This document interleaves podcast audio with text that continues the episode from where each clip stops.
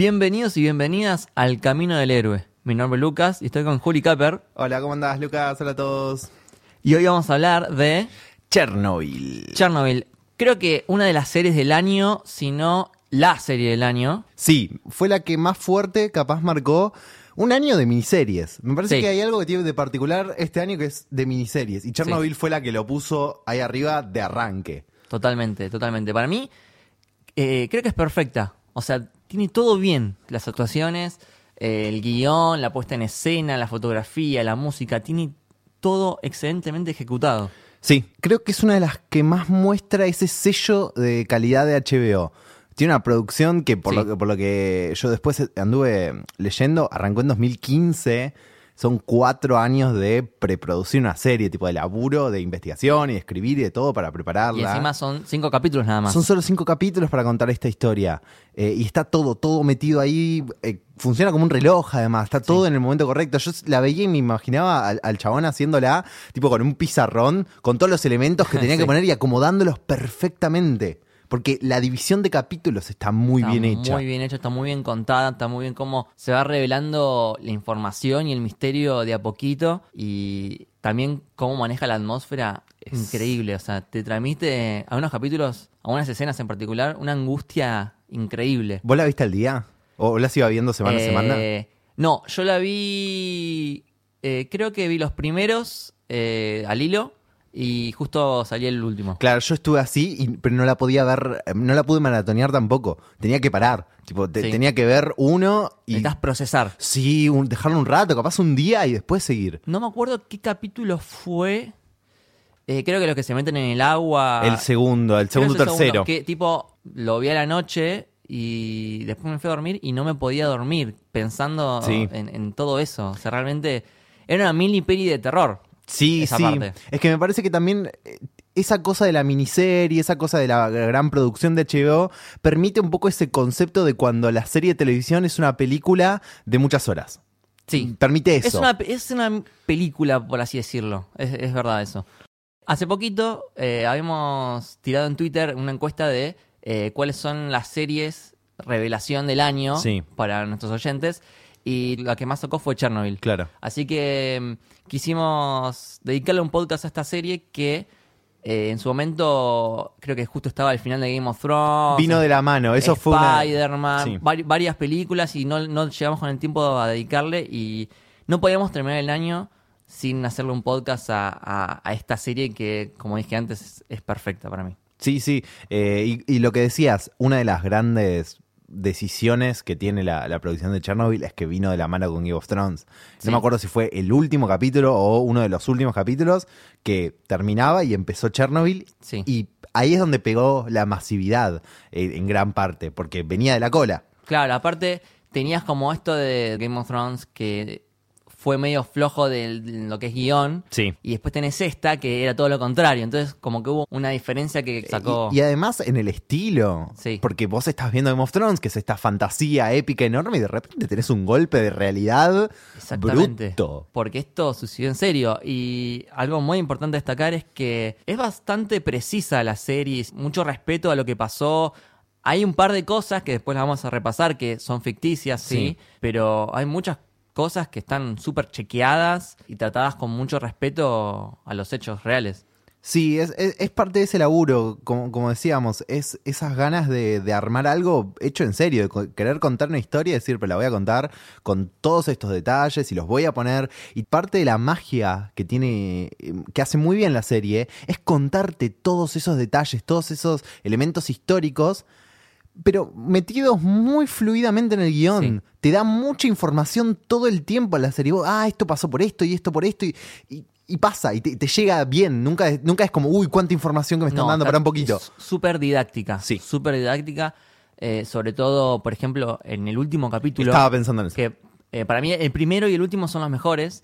Eh, el último capítulo me parece una obra de arte, esa explicación que hace con los cartoncitos. Sí. Súper didáctica, aprendí un montón. Tipo, vine sin, sin tener idea de, de física nuclear y me fui sabiendo algo. Y te da esas ganas de entenderlo. Porque yo me acuerdo que, que lo veíamos con mi novia y lo parábamos. Fue el único momento que lo parábamos. Y lo parábamos y decíamos, ok, acá dijo que esto, esto. Y tratábamos de razonarlo para que nos quede porque estaba Claro. buenísimo. Es como el meme ese de- que tiene las conspiraciones, tipo atrás, tipo los cartelitos. Sí, sí, sí. Eh, increíble, increíble. De hecho, bueno, tiene varias nominaciones a, a los Emmys. Sí. Y está puntuada muy alto en, en todas las plataformas, tipo IMDB, Letterboxd. Tiene una puntuación altísima. O sea, realmente gustó mucho esta serie. Sí, eh, creo que la, justamente por esto creo que la va a romper en los semi. Sí. Si, si vamos a ese nivel de, de qué significa en la industria, me parecería interesante ver qué va a pasar con HBO de acá a los futuros años, porque ellos ahora están cambiando de dueños. Y estos son Ah, como. mira, no sabía eso. Est- estos son como los últimos eh, los últimos proyectos aprobados por el dueño anterior que viene Ah, mira. de esa vieja de ese viejo HBO de producto premium. Ahora se van a ir más al streaming y cantidad. Sí. Me interesa saber si van a seguir manteniendo este tipo de producciones o no. Eh, o esto Ojalá fue. que sí, ojalá ojalá que que sí, pero capaz esto fue como el último regalo. De hecho, creo que este año HBO Es que es eh, eso. la rompió totalmente porque, te- bueno, a- aparte de Chernobyl teníamos Years and Years, Euphoria. Euphoria, Barry. Ahora se vienen Watchmen, se Watchmen, viene sí. His Dark Materials. Oh, no, tremendo, tremendo. HBO creo que este año lo, lo ganan ellos. Es que, es que lo hicieron, sí. Para mí ya lo tienen ya lo ganado. ganaron, Para ya mí ya lo tienen ganado, sí. Es verdad. Em, quiero hablar un poquito más del creador de esta miniserie, que es Craig Mazin, que investigó un poquito las entrevistas que le hicieron. Sí. Y más allá de lo que te cuenta el, Chernobyl, eh, de la- del acontecimiento, él lo que quería hacer era contar una historia acerca de la mentira. Porque él considera que en la actualidad es un tema que sigue vigente. todo lo que vemos en la serie que sucedió en Rusia, el gran enemigo de Estados Unidos, hoy es aplicable a Estados Unidos y a otro montón de países que Sí. tienen ese tipo de comportamientos sobre construirse sobre mentiras. Totalmente. Creo que es la gran temática de la serie. Sí, O sí, sea, sí. Es, es la mentira y cómo la mentira puede poner en riesgo, puede destruir el mundo. Es que sí. o un continente entero. Es que sí, va, va a ese punto, a ese punto de cómo la mentira... La incompetencia, la La negligencia, sí, eh, personificada en este gran villano de los Estados Sí. Unidos que, que es la, la Unión Soviética. Y capaz, es una opinión, después si querés lo charlamos, pero es un poquito exagerada. Ahí es donde la serie decide, para mí, ponerle un poco de énfasis. Supongo que también porque en cinco capítulos te tiene que marcar Sí, eso. sí, sí, sí. Pero hay un, como un énfisis ahí en decir, tipo, esta máquina de, de la Pero Unión nunca Soviética. te lo dice tan explícito. No es que te dice, ah, abajo Rusia, abajo el No. comunismo. Muestra los hechos y y como que te lo hace a vos decirlo. Sí, te- te- para mí la serie, la única cosa que tiene es que de repente vos ves a los rusos y decís, tan, tan tontos no pueden ser. Me da esa No sensación. sé. No lo Yo sé, creo- no tengo los hechos, pero la, sensación a veces me queda como, tan tontos van a ser. Y bueno, me causaron ese... Pasó. Pasó, a ver, Claro, pasó. Los, hechos sí. pasaron, eso es verdad. Eh, y algo que me encanta de estas series es que te lleven a investigar. O sea, Sí. tipo, cuando terminé de verla, me puse a leer cosas de Chernobyl. ¿No te pasa que la ves y estás esperando el final solo para ver los datos reales finales, Sí, las fotos, sí, pues sabes que van a estar? Y tipo, a mí el de la el de la científica Comiuk, que son, que te revelan que son, creo que 12 otros científicos combinados en un solo personaje, me parece maravilloso. Esas son las pocas licencias que se tomaron. Sí. Porque no, no puedes poner a 12 personajes, cada uno con su nombre. Porque No, no, no. Perderías mucho tiempo, sí. Entonces hicieron este amalgama de personajes que es esta científica. Sí. Que aparte del hecho de que sea mujer, Sí. que es algo que en ese momento no podía pasar. O sea, las mujeres no llegaban tan alto. No, no podía existir ese personaje. Pero lo, lo armaron como si fuese en esta época y representa esos héroes desconocidos que fueron esos científicos que ayudaron un montón en la investigación. Sí. Y después, no sé, venía cuando venía para acá venía pensando, tenés a, a, a Legasov y a Yervina, que para mí son un poco Frodo y Sam en Sí. esta historia. Tienen como esa relación, incluso para mí por lo menos, mientras que Legasov tiene como el camino del héroe un poco más clásico, Yervina tiene uno que me gusta mucho más incluso. Sí. Porque él empieza negando todo. En realidad, todos los personajes empiezan negando. Sí. Tipo, no puede ser. No puede ser que haya explotado, no puede ser, no puede ser. Y es cuando ven con los propios ojos que se dan cuenta. Ha- Había momentos que realmente me desesperaba el chabón este, el, el que vendría a ser el villano, que se llama Diatlov, algo así. Sí, Diatlov. que te negaba hasta el último segundo que había explotado. Sí, sí, te- sí. Le, le Les el- gritaba, el tipo, no hay, si no hay grafito en el Che, techo. hay grafito afuera del, del reactor. Eh, ¿Significa que explotó el núcleo? No, no puede ser. Pero te lo estoy mostrando. No, no puede ser. Tengo la cara roja, papu, no, no puede ser. Dale. Es- me daba unas ganas Sí, de sí. pegarle a la pantalla, boludo. sí, sí. No, no, no. Eh, eh, súper, súper angustiante todo. Y que a la vez lo que el concepto este de la mentira, en el último capítulo, cuando es revelado que el gran problema fue que el gobierno había ocultado que había una falla en el reactor, incluso lo, más allá de, la negligencia de Diatlov, lo pone en una posición de ni siquiera él sabía esto. Claro. Entonces lo pone en un lugar de víctima también, ¿no? Lo, lo saca por un minuto del lugar villano y es, es, es malísimo, pero también fue una víctima de esto. Porque es todo el sistema el, Sí. el gran villano en realidad. Sí. Toda e- es- es- esa, esa nación tan orgullosa y que es capaz de crear una mentira enorme con Sí. tal que no quede mal ante el resto del mundo. Y, y- y va en circular con el, con el primer capítulo cuando tienen la reunión esa en el búnker. Sí. Que les dice, ¿no? Eh, tipo, el viejito les dice, no, no, vamos a ocultar todo. Porque, Sí. porque eso- esto no va a pasar porque vamos a mantener la nación fuerte y vamos a ocultar todo. Y va en circular con eso. Exactamente. Eh, algo que me gusta mucho de la serie es que toma distintos puntos de vista, ¿no? No es simplemente la historia de, de- De. Legazo y Shervina que, que vendrían a ser como los más protagonistas, Sí. sino que tenemos puntos de vista más mundanos, no de políticos, sino de gente normal. Sí, para acercarnos. Claro, tenemos eh, la historia del bombero con la, Con la mujer. Con la mujer que estaba embarazada. Y eh, el bombero que este creo que es el que toca por primera vez el, Sí. el grafito. Y vos ya sabés que ya está. Sí, O sea, fuiste. Fuiste. Tiene eh, eso la serie, ¿no? Que hay momentos que ya decís, ya está, o sea, ya- Pero- este, este ya está muerto. Pero es terrible desde el principio que, aparte, ese acercamiento a esos otros personajes que usa para generar vínculo, Sí. te lo hace muy de a poco, pero siempre con ese efecto desde el principio cuando los ves en el puente y los ves con los chicos jugando, y vos lo ves y decís, todos ustedes fueron. Es que lo dice, creo que al final en las placas eh, te menciona que se llama el Puente de la Muerte. Y absolutamente todos los que estaban ahí murieron. Había chicos, bebés, Sí, sí, de sí, todo. sí, y es terrible. Que lo loco es que se quedaron viendo como si fuese un show, ¿no? Porque eh, esta explosión tenía como unas luces, Sí, sí, medio de colores. Y se quedaron viéndolo como de curiosos. Y se murieron todos. murieron todos, Y de hecho, eh, creo que también hay una escena que, que cae como ceniza, Sí. como si fuese nieve. Y estaban los nenes jugando con la Sí, sí, ceniza. sí. Decís, no, por favor. Eh, te, te pone en ese lugar medio de, de, de- de victimario la serie, ¿no? Te, te hace cómplice en ese momento. Y no, es esa cosa morbosa donde no puedes decir, ay, ¿por qué me estás haciendo ver esto? Quiero, Pero querés seguir viendo. quiero cruzar la pantalla y avisarles, pero no voy a dejar de ver esto. Sí, totalmente, totalmente. Y mm, tiene también como. Es como que es bastante cruda. Es muy cruda. O sí. sea, gráficamente, no, no. yo esperaba más igual. ¿Sí? Yo como la vi, como vos, tipo, una vez que ya iba saliendo y veía viendo las reacciones en redes sociales, pensé que iba a ser un poco más. Igual fue, fue muy Sí, fuerte. fue muy fuerte. eh, sobre todo cuando. Justamente creo que es con este bombero que cuando te lo muestran y Sí. es.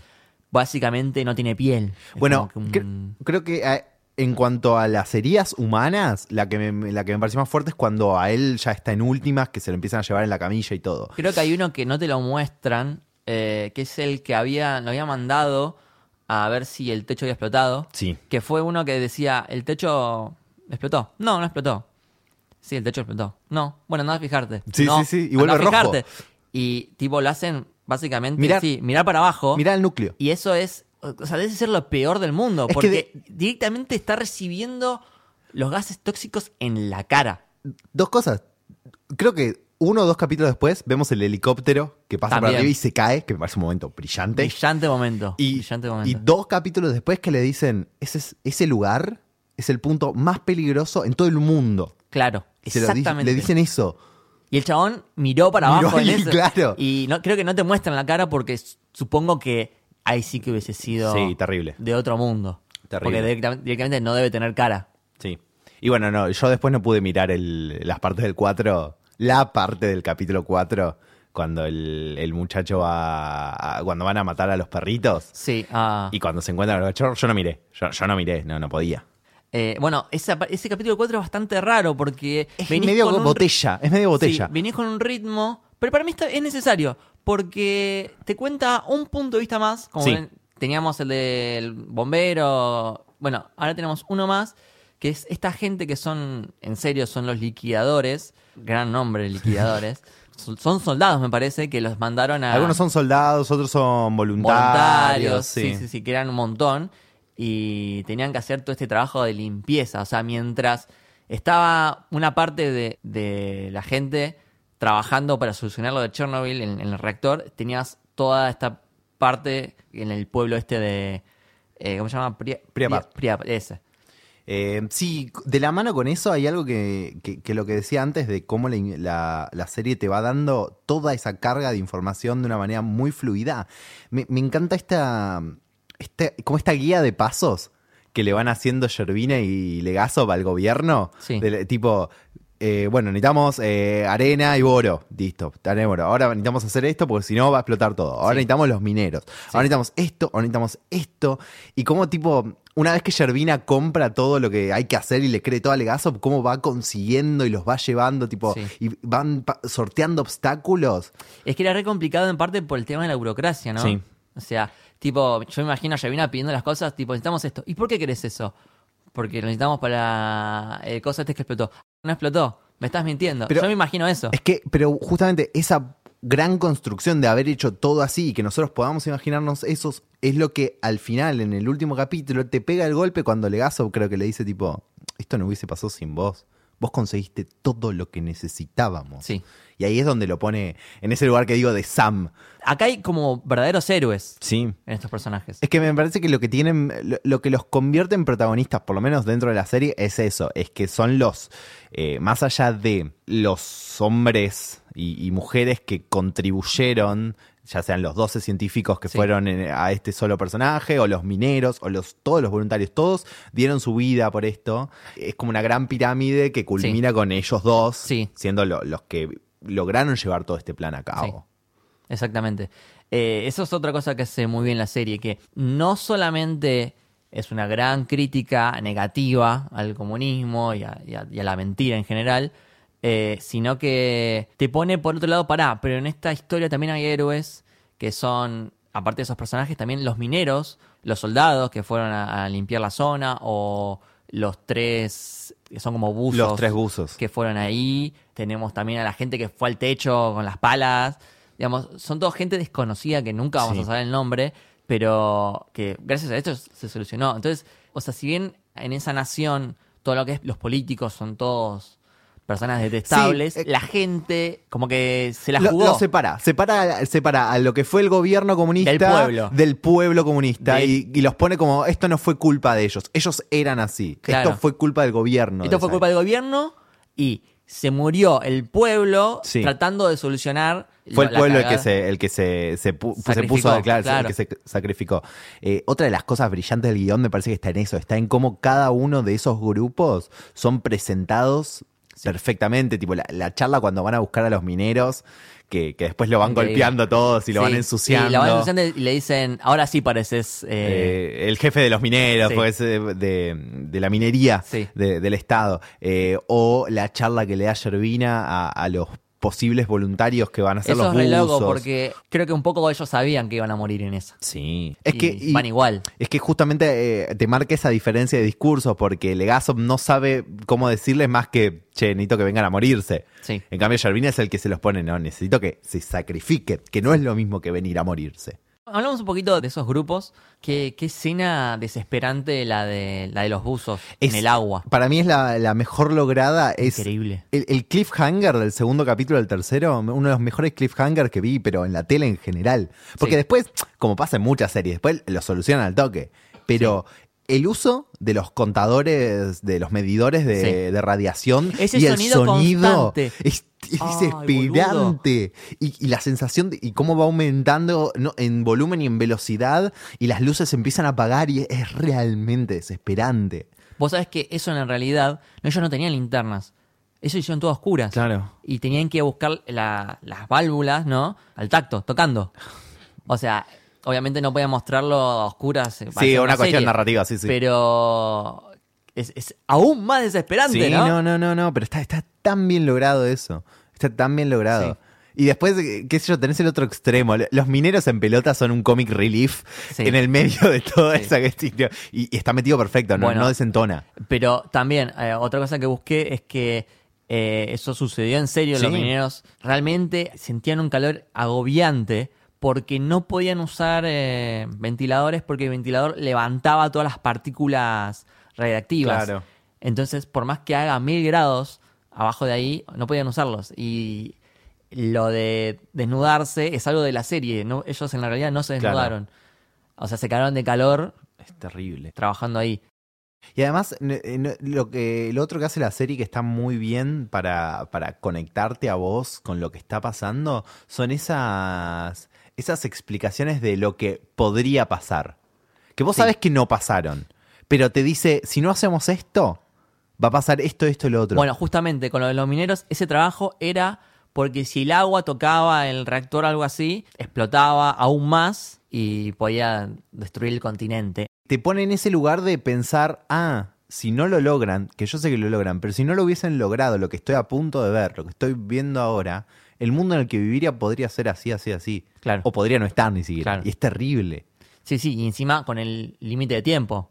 Porque Sí. tenían no sé cuántos días para hacerlo. Sí, y, y es una, una de las otras razones que, que escuchaba y pensaba sobre por qué se convirtió en una serie tan masiva, tiene que ver con esta relación de mostrarte algo de lo que siempre, por lo menos nuestra generación, me parece, escuchamos un poco, pero Es no verdad. tenemos mucha idea. Es verdad, yo es así como decís vos. Uno sabe que sucedió Chernobyl, que explotó un reactor y que es súper reactivo y que nadie puede caminar por ahí porque todavía sigue siendo Pero no, te dabas cuenta cuánto, cu- el Pero, nivel por de ejemplo, todo. yo no sabía toda la historia detrás No. de que fue culpa de la incompetencia de la gente. Claro, yo tampoco. Y, y- y del alcance que tuvo. Porque uno dice, bueno, uno no puede entrar a Chernobyl.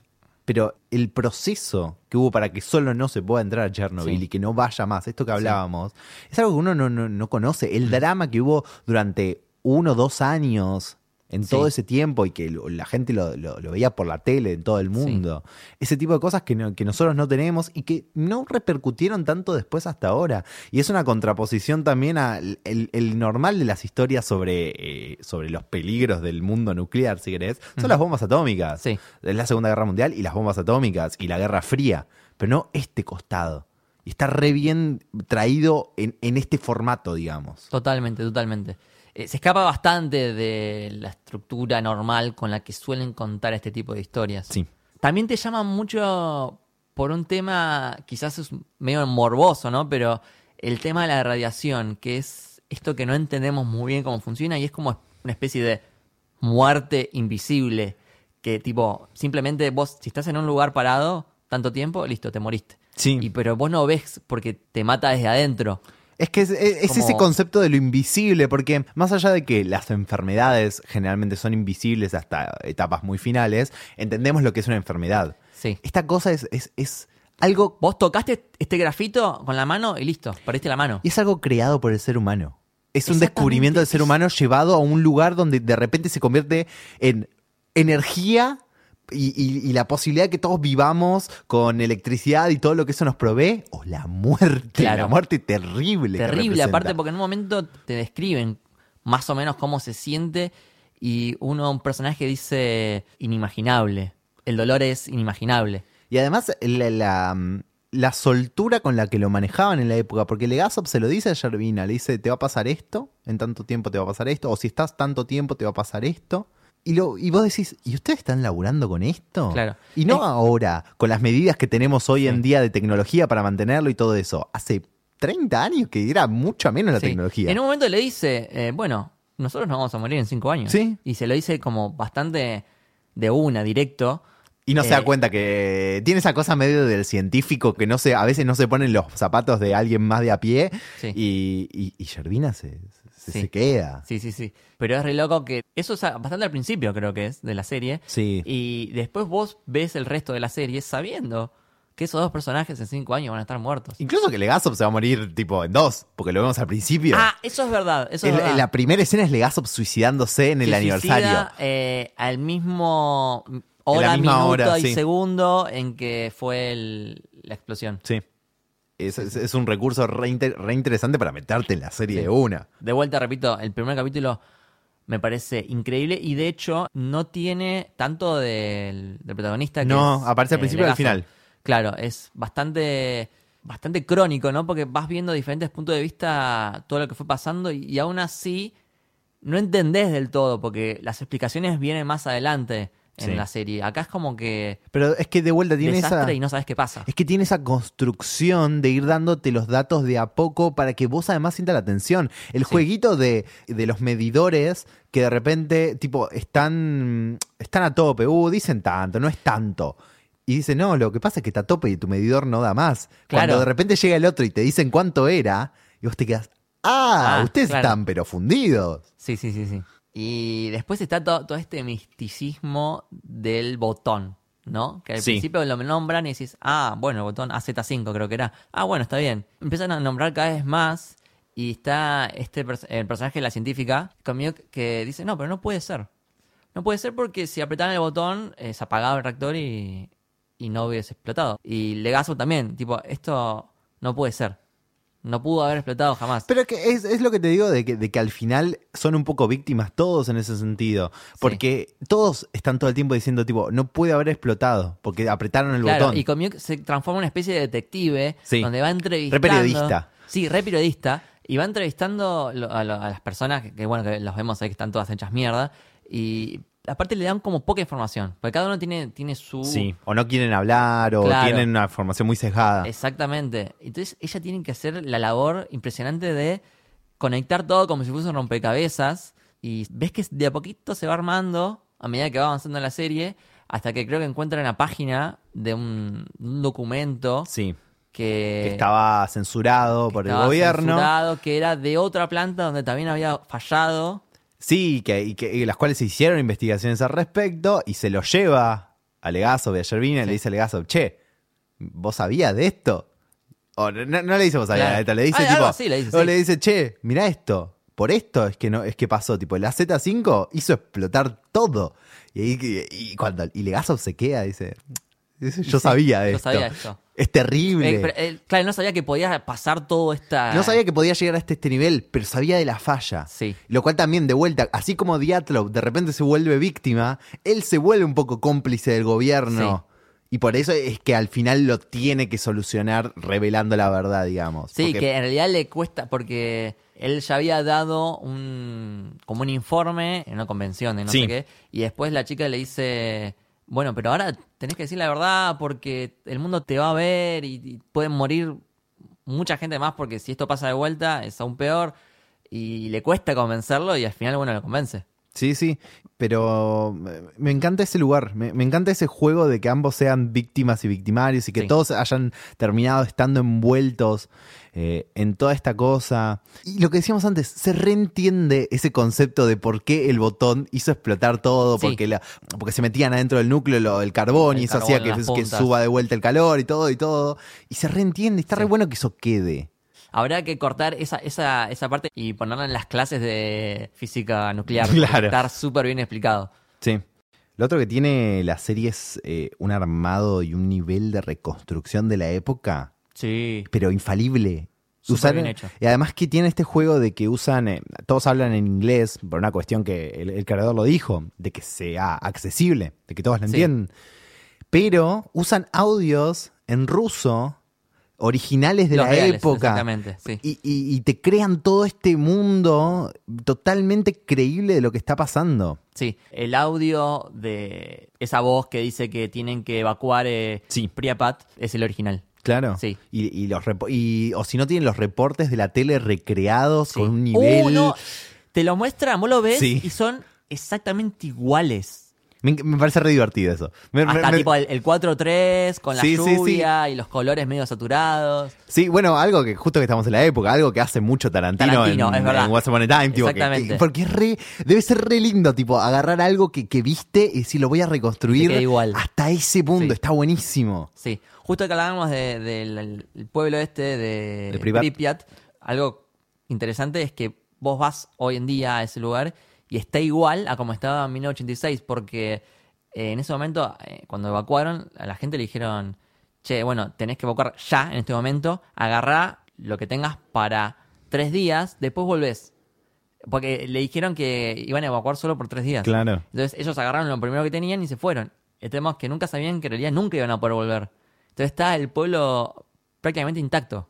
Es- Obviamente todo lleno de, de plantas y de... Son como, viste que hay como esos lugares en el mundo que son como perdidos de la historia. No sé, se me Sí. ocurre Pompeya también. Como que la historia quedó plasmada en algo tan grande que es una ciudad. Y me, Sí. me parece re loco. Sí. Y después la me, me- me- me viene a la cabeza que me pareció muy buena la escena de la señora en la, en la granja con la vaca. Sí, que no se quería ir. Tipo, que no se está. quería ir y que le empieza a relatar todas las cosas que ella pasó y, y te muestra el nivel del poder del, del- del mal radioactivo del que, del que hablábamos. Vos puedes haber pasado todas estas cosas, pero esto va más allá de la historia, te mata. Sí. Y punto, es todo lo que puede hacer, matarte. Es muy fuerte, es, es fuerte. realmente muy fuerte.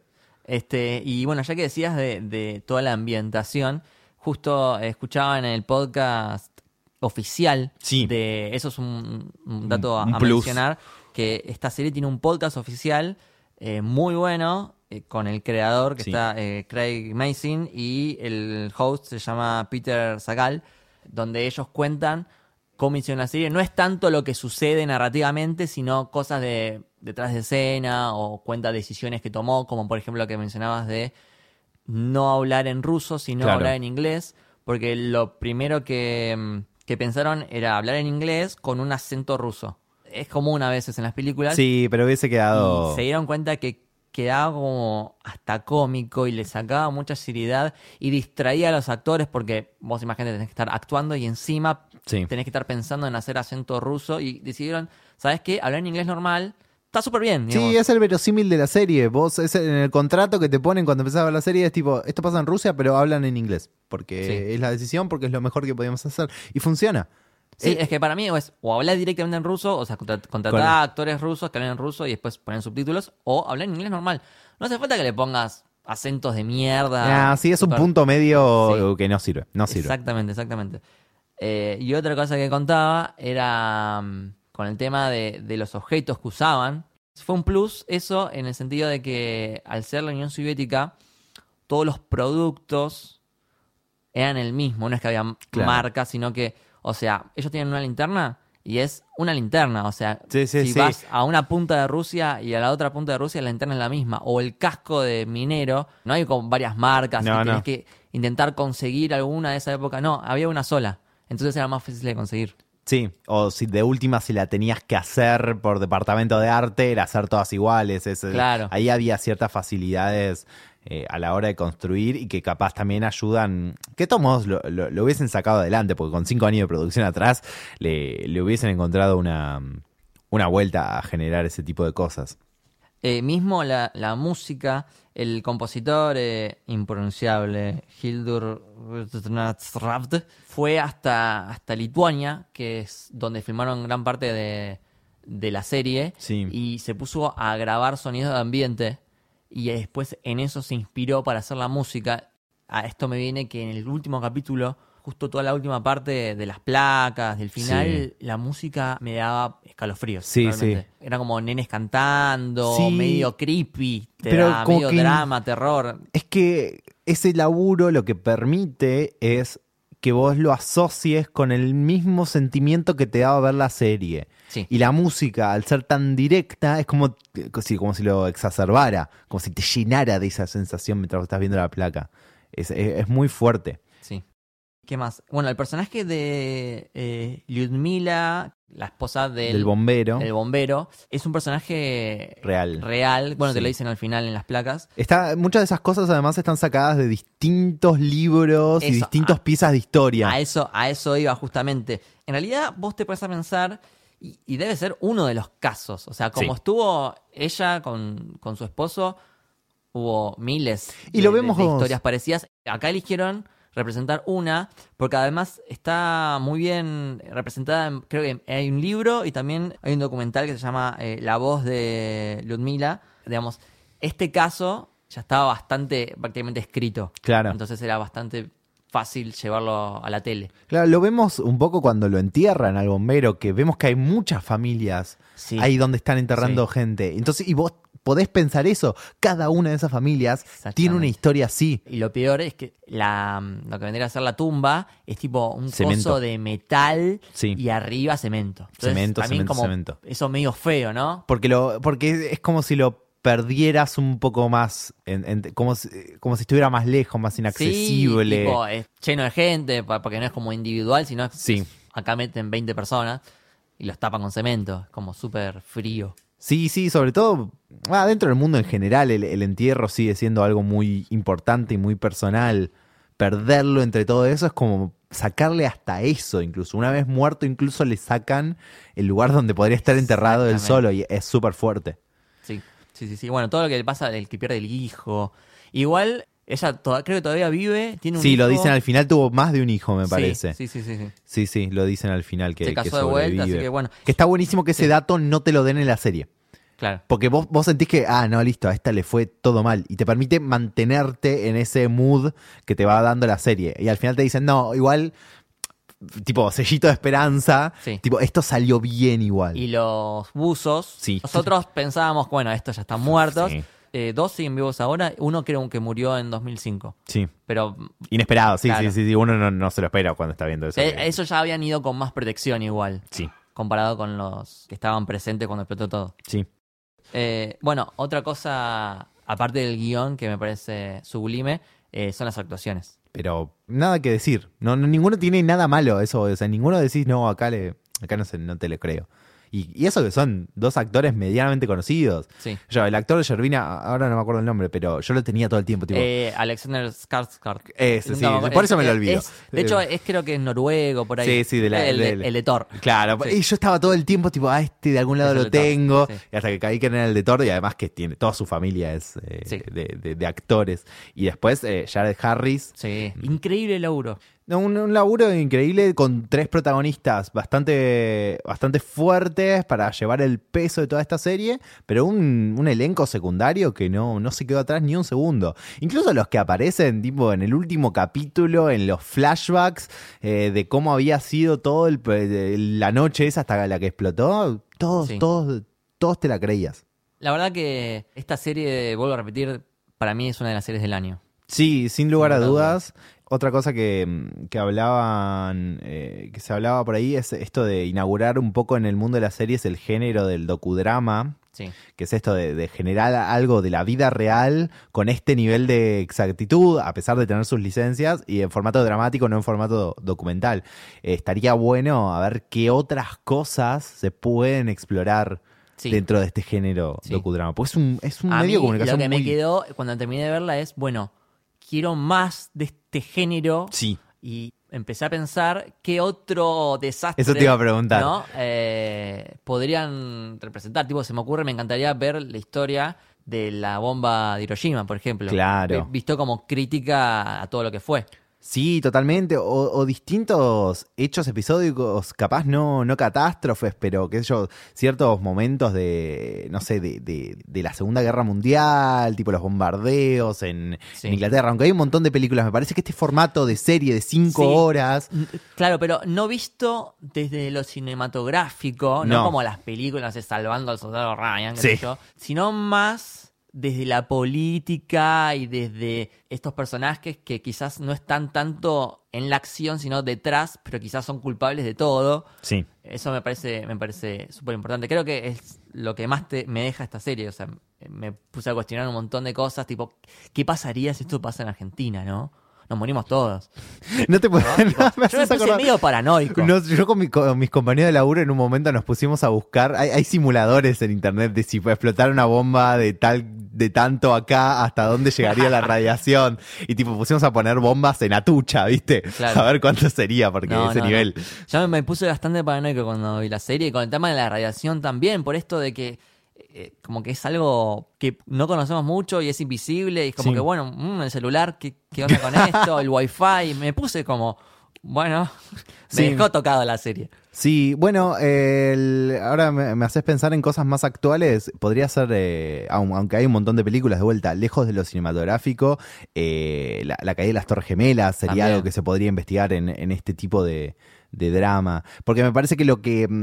Siempre hay algo que a mí me, gusta mucho analizar. A mí, a mí el siglo XX me, me- resulta uno de los más interesantes a, a nivel historia. Y me parece que el siglo XX lo que tiene es esta cosa de catástrofes y mucha muerte y, y to- y todo ese contenido masivo enorme. Hasta el 2001. Muchos dicen que el, el verdadero final del siglo XX es eh, con la caída de la Torre Gemelas en Ujú. 2001. Y ahora estamos pasando una época más de lo, de lo invisible, ¿viste? De los datos y todo eso. Entonces, el siglo XX me parece que ahí es donde está la gran masa de este tipo de, de historias que podemos encontrar y contar de esta forma. Claro, y lo que dijimos antes, de que si bien habla de Chernobyl, el verdadero tema detrás de esta serie es eh, la mentira, Sí. el engaño y cómo esto se sigue aplicando en la actualidad. Y esto lo vemos todos los días, ¿no? Lo vemos con las fake news. Las fake news, sí. Las fake news es, es todo esto. Y, no sé, presidentes que se niegan a aceptar la existencia del cambio climático, ¿no? Tenemos a Trump, tenemos a Bolsonaro, que de hecho en este momento se están incendiando Sí, el el Amazonas, Amazonas. y el chabón te dice, no me importa y no lo voy a arreglar. Y es como que, bueno, estás provocando un desastre o- natural sí, o. y por tu ego o por tu pelotudez estás dañando el planeta. Bueno, capaz es un. Es una colección un poco extraña la que voy a hacer, pero está bueno capaz pensarlo. ¿Viste Vice? Sí, la vi. Me parece que tiene esa cosa, ¿no? De, Totalmente, de, re- de re- recrear la historia y hablar sobre la mentira y sobre el poder político para mostrar una realidad muy actual todavía. Sí, parece sí, que hay una conexión muy loca de una comedia negra a, Chernobyl, que son dos mundos distintos, pero que tratan. Son dos maneras de tratar un tema muy parecido.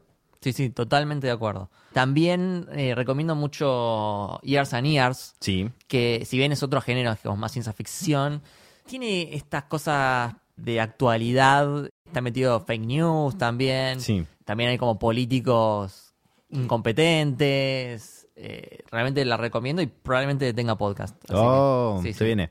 Queremos dedicarle un par de podcasts a series del año, como Chernobyl, como The Voice, Years and Years. Es que está siendo un año. te- ayer lo pensaba en las dos cosas, tanto cine como series, a nivel calidad, Sí. estamos viendo muy buen año. Sí, sí, sí. Muy buen año. Exactamente. Estoy de acuerdo, ¿eh? Estoy de acuerdo.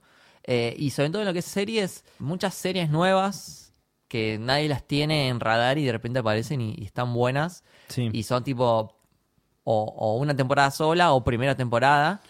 Bueno, es que un poco de lo que mostró mostraron las nominaciones a los Emmys, que mucha gente decía y comparto, es que eh, la época de las series, de, de los grandes dramas, está virando a... El drama está quedando en estas miniseries que pueden contar algo más compacto, Ajá. sin irse demasiado, sin dar demasiadas vueltas, y, y las series están apuntando mucho a las comedias también, o a la comedia dramática. Sí. Hay un giro ahí en hacia dónde está apuntando alguna serie que está recopado de, de leer por ese lado y de- de absorber este año. Eh, bueno, la verdad que tenía ganas de hablar de, de esta serie. Así Sí. que buenísimo que pudimos dedicarle un podcast. Juli, ¿dónde te podemos seguir? Me pueden encontrar en Twitter como arroba Julián Caper, Caper con K, o arroba Julián Caper guion bajo en Instagram. Perfecto. Bueno, muchísimas gracias por haberme No. acompañado en este episodio. Camito no quería ver la serie. ¿eh? Camito daba- no la quería la ver. serie. No, no, vinimos acá a cuidarle el cuchitril a Camito y gracias por, por invitar. Perfecto. A mí me siguen en arroba lukebashi con corte y L. Y a Camino del Héroe lo siguen como Camino Héroe en Twitter y Camino del Héroe en Instagram. Así que bueno, esto fue Camino del Héroe. Espero que les haya gustado. Chau.